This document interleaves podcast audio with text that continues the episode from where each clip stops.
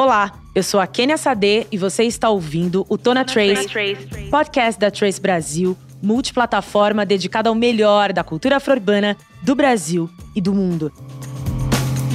Aqui a gente se conecta com arte, música, histórias transformadoras e também cruza as fronteiras e dialoga com as diásporas africanas.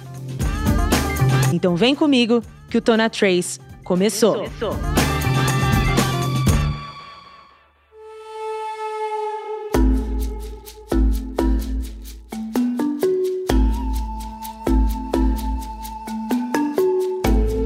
Bom, estamos aqui com Preto Zezé e Elaine Acufa.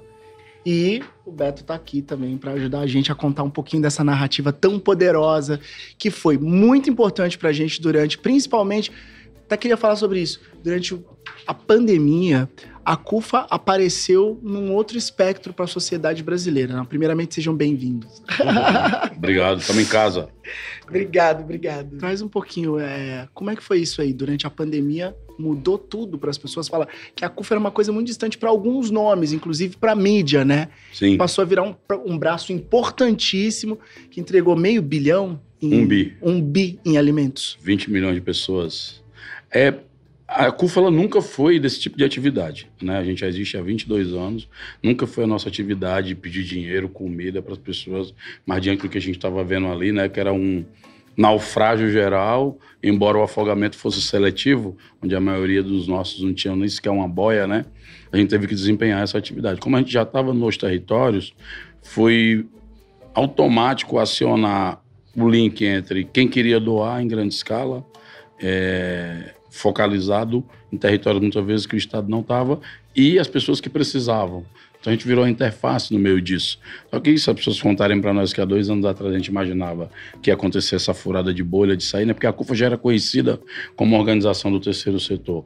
Quando acontece isso, a gente começa a operar 5 mil favelas ao mesmo tempo, começa a operar uma série de competências que a gente não tinha. A gente foi descobrir o que era um compliance, o que era logística, né? Então você vai saber o universo corporativo, os contratos da vida. Tem contrato de doação que parece assim uma tese de doutorado, de tantas páginas que tem, né, Elaine?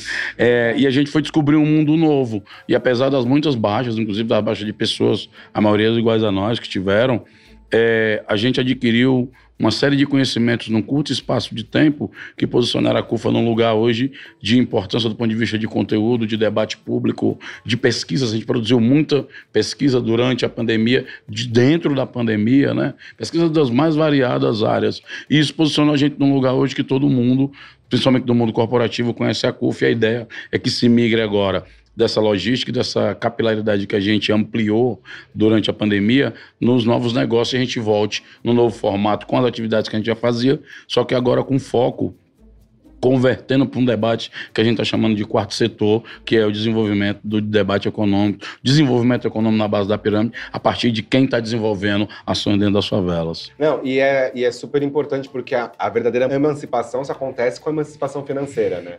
E usar é, toda essa essa presença da CUFA, né? É legal a gente falar Central Única das Favelas, né? Vamos, sim, vamos, vamos colocar esse nome, né? É, e, e, trazer essa, essa capilaridade que vocês já têm e esse conhecimento de território, né? Porque é, geralmente acho que a gente, a gente vive num país que, que tem uma que tem uma tradição até de, de, de, doação, né, de campanhas, mas é aquela coisa sazonal que enxuga o gelo, né? A gente precisa transformar e usar esse conhecimento da, da CUFA é, aplicado nas, nos, nesses territórios e aplicado na transformação social é importante. E vocês, acho que, Elaine, você podia falar para a gente um pouquinho sobre o lugar da mulher preta nesse espaço, porque a mulher preta na favela, ela é, é a dona da casa, é o pai, a mãe, a avó, é, ela é, é a base da família e a CUFA traz, traz os benefícios, primeiro, pensando nessa mulher.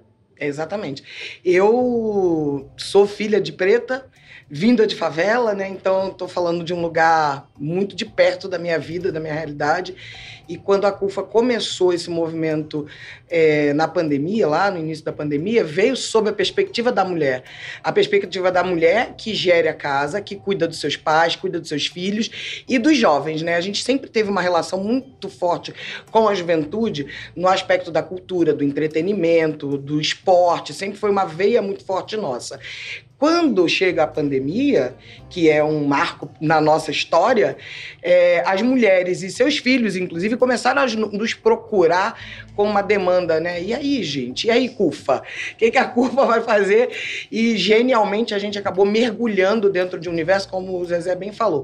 A gente aprendeu de um tudo. A CUFA sempre teve, na verdade, essa veia do entender o que precisamos fazer para atuar melhor e fazer aproximação proximidade do território, dos moradores do território de favela com asfalto, são excluídos. E a nossa é, fonte de trabalho sempre foi fazer a aproximação, sempre foi é, genuinamente trazer essa pessoa de dentro desse território para o asfalto para que ela pudesse ser vista e receber suas oportunidades, assim como todos nós deveríamos. E a mulher, ela tem esse papel aí de gerir é, a família, de gerir tudo isso e gerir o alimento, né, que foi a nossa base de trabalho nesse tempo e a gente agora vem trabalhar com outras coisas, né? Empreendedorismo, inclusive com as mulheres. A, na própria pandemia, a gente fez internet é, para acesso, acesso às crianças a conteúdo para poderem estudar e as suas mães a poderem trabalhar, por exemplo. Uma das coisas que a gente fez além do alimento, para que as pessoas pudessem usar o telefone celular e a sua rede social como uma forma de trabalho. Sempre é, priorizando as mulheres, é, que mulher, mulher preta e favelada é o que move esse país, né? Verdade. Eu queria até voltar nessa questão da mulher, mulher preta, favelada, e a gente não tinha muitos dados. O Zezé até falou sobre as pesquisas que foram feitas durante todo esse período, que nos fez entender um pouquinho mais sobre a característica dessas mulheres, a característica de como vivem as periferias. A gente já sabia que são as periferias que as mulheres nas periferias que de fato movimentam a economia, porque são a maioria das empreendedoras, estou correto ou não? Sim. A maioria sim, das, das sim. empreendedodoras e de fato é a mãe mesmo que não tira mesmo o leite do filho, né? Não só em casos Teve uma muito raros, era- mas é, é ela que tá ali. Desculpa. Teve uma coisa que foi impressionante, era que muitas das mulheres que eram atendidas, durante o processo, elas foram se tornando lideranças do, do próprio, da própria campanha. Então, é, quando você começa a ver que mais de 52% dos lares são chefiados por essas mulheres, e que se um lado a pesquisa dizia que era a parte mais atingida por todos os impactos da pandemia, seja porque a Elaine falou dos- do- do- da internet, nós distribuímos 4 milhões e meio de chips para essas mães, que aí uma parte da internet se via para ali para distrair o filho. Ela estava com o filho em casa, ou seja, não tinha escola para ela ter o tempo livre para sair, então ela estava presa em casa, muitas vezes com mais de três crianças, idosos inclusive acamados em casa. Então, quando se cria o Mãe da Favela, que é inspirado na charada Elane, inclusive, lá do, da favela do Heliópolis, que é uma mulher que estava morando numa beira de um córrego com seis filhos, e aí a gente pensou, é aqui que a gente vê a energia dela, coisa. Quando chegavam as ajudas nessas mulheres, era impressionante que elas começavam a desencadear vários processos ao mesmo tempo. Quando ela tinha dinheiro, ela fazia o dinheiro ficar dentro da favela. Quando ela ganhava algum tipo de alimento, ela distribuía equitativamente para cuidar do cuidado das crianças, dos idosos. Quando ela tinha, tinha um dinheiro a mais, comprava comida para os parentes e para os amigos. Então, assim, a mulher ali, ela estava na capacidade de gestão das soluções do território, apesar de ser o alvo mais impactado. Daí a gente criou o Mães da Favela para poder focar todas as iniciativas e ações nessas mulheres e montamos, inclusive, nasce aí, na CUFA a gente não teve uma briga das mulheres por espaço. Na CUFA definiu de 50%. Se a gente já sabe que o correto é isso, então isso já não é mais debate. Está decidido, é igual a questão racial. Já sabe que a maioria da favela é preto, não tem debate. Então não tem uma cota para branco na CUFA, 10% para os brancos. E aí, quando as mulheres vêm, elas inclusive criaram uma rede mais próxima das mulheres da CUFA para atuar nessas ações e agora nessa migração, né? Você vê é, 35% dos negócios dentro da favela, e a gente descobriu aplicando a pesquisa com as mulheres, estão sendo desenvolvidos através de internet, por Uhum. exemplo. Né? Então, o negócio dessas mulheres, quando se quebraram, elas pegaram a internet para se construir, se refazer dentro do pro processo. WhatsApp. Trabalho com a portas Tem- fechadas. Então, tinha muita coisa. Nesse aspecto de vender a comida por WhatsApp, por exemplo, a gente tem exemplos durante a pandemia de mulheres que pegaram a cesta básica, fizeram refeições e venderam as refeições para gerar renda. E fizeram dessa renda renda para ajudar outras mulheres. A gente tem boleira que transformou alimento em, em, coisas, em produtos que ela pudesse vender e retroalimentar a própria cadeia produtiva de dentro da favela, da própria família, de colocar o menino para sair para vender. Temos muitas histórias durante esse período das mulheres fazendo, fazendo e acontecendo, que Mas é o que a mulherada incrível. faz.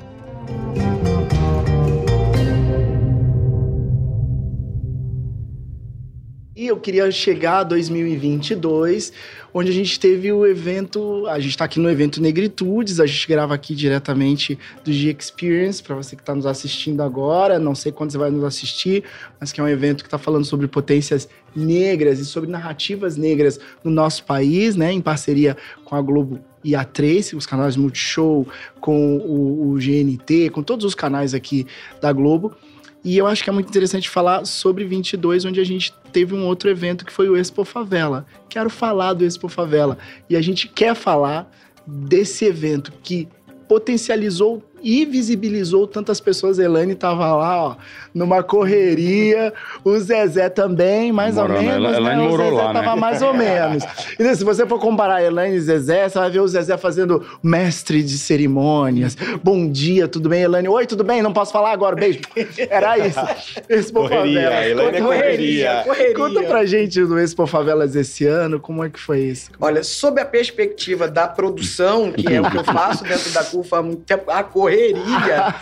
foi mágico, na verdade, foi, foi intenso demais para a gente é, sair Brasil afora, identificando pessoas, empreendedores e tanta potência de tanta gente favelada, boa, com qualidade, com produtos de empreendimentos que podem reverberar país afora e tirar essa população desse lugar aí de subalterno, de submisso e poderem.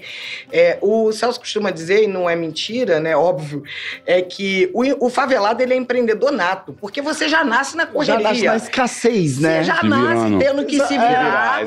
É. É isso, né? E, e a Expo Favela mostrou o quão qualificado é, hoje em dia, a correria. Porque tem muita correria muito qualificada, né? Isso.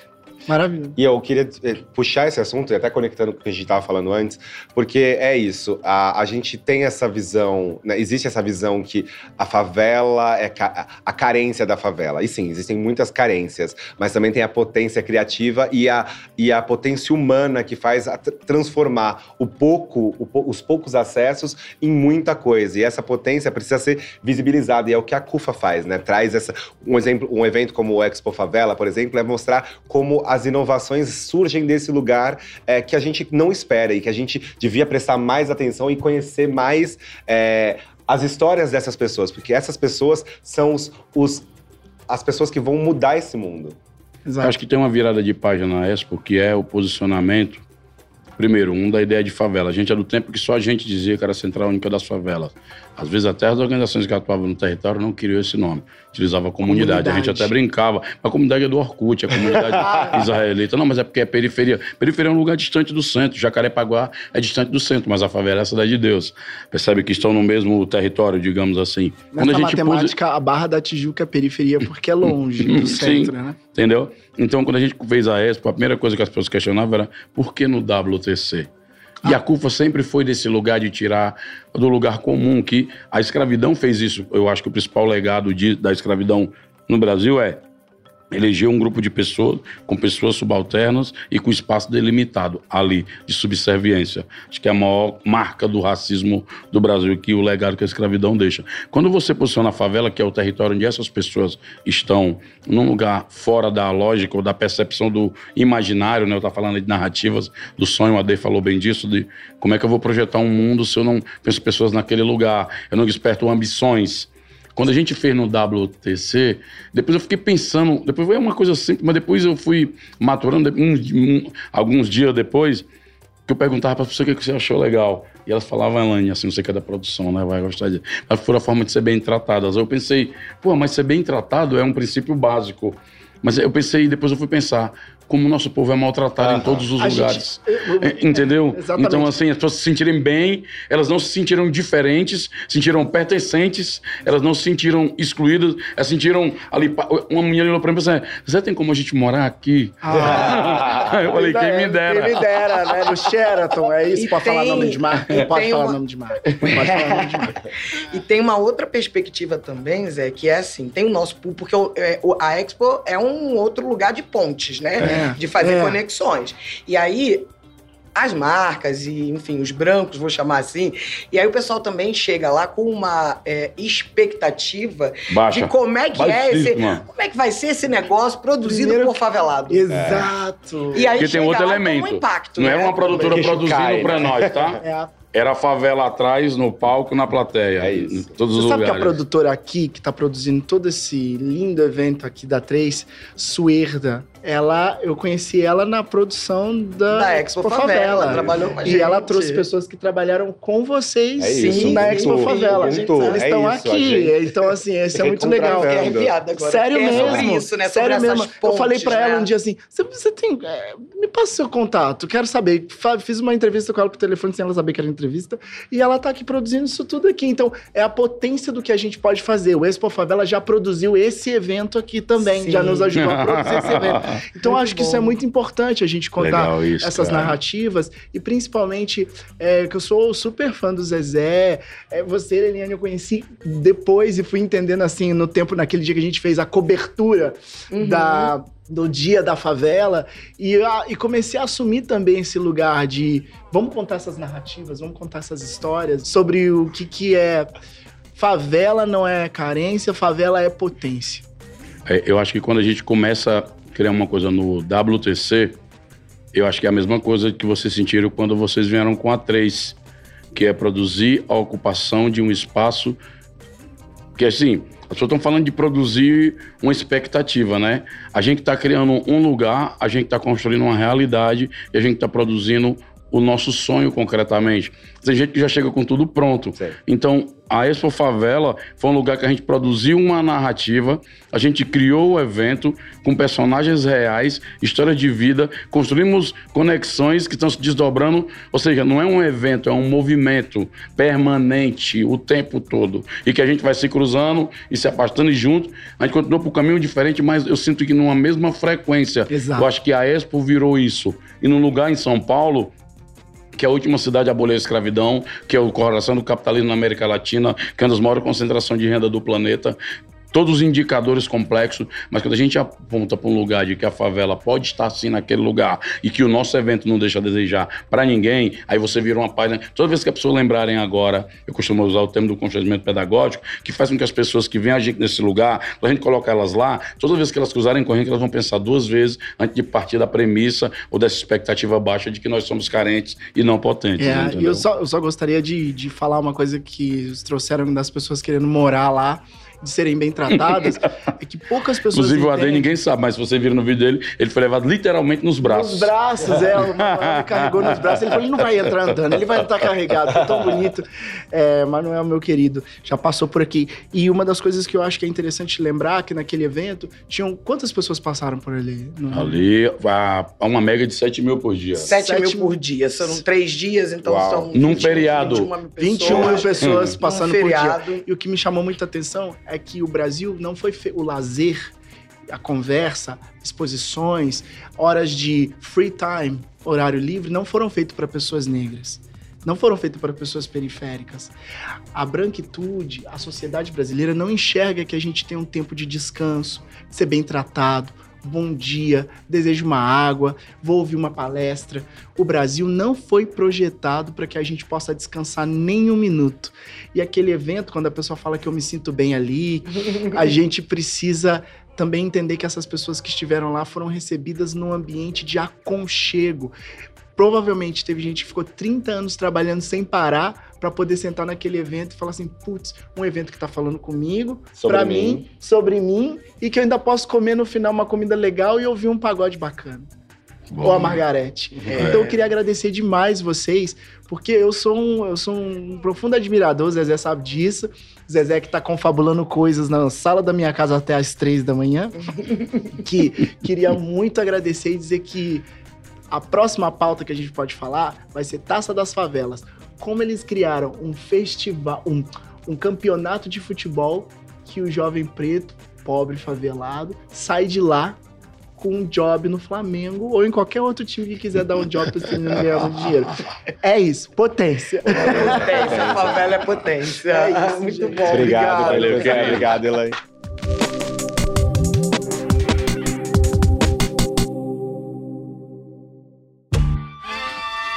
E é isso, gente. Chegamos ao fim do podcast Tona Trace.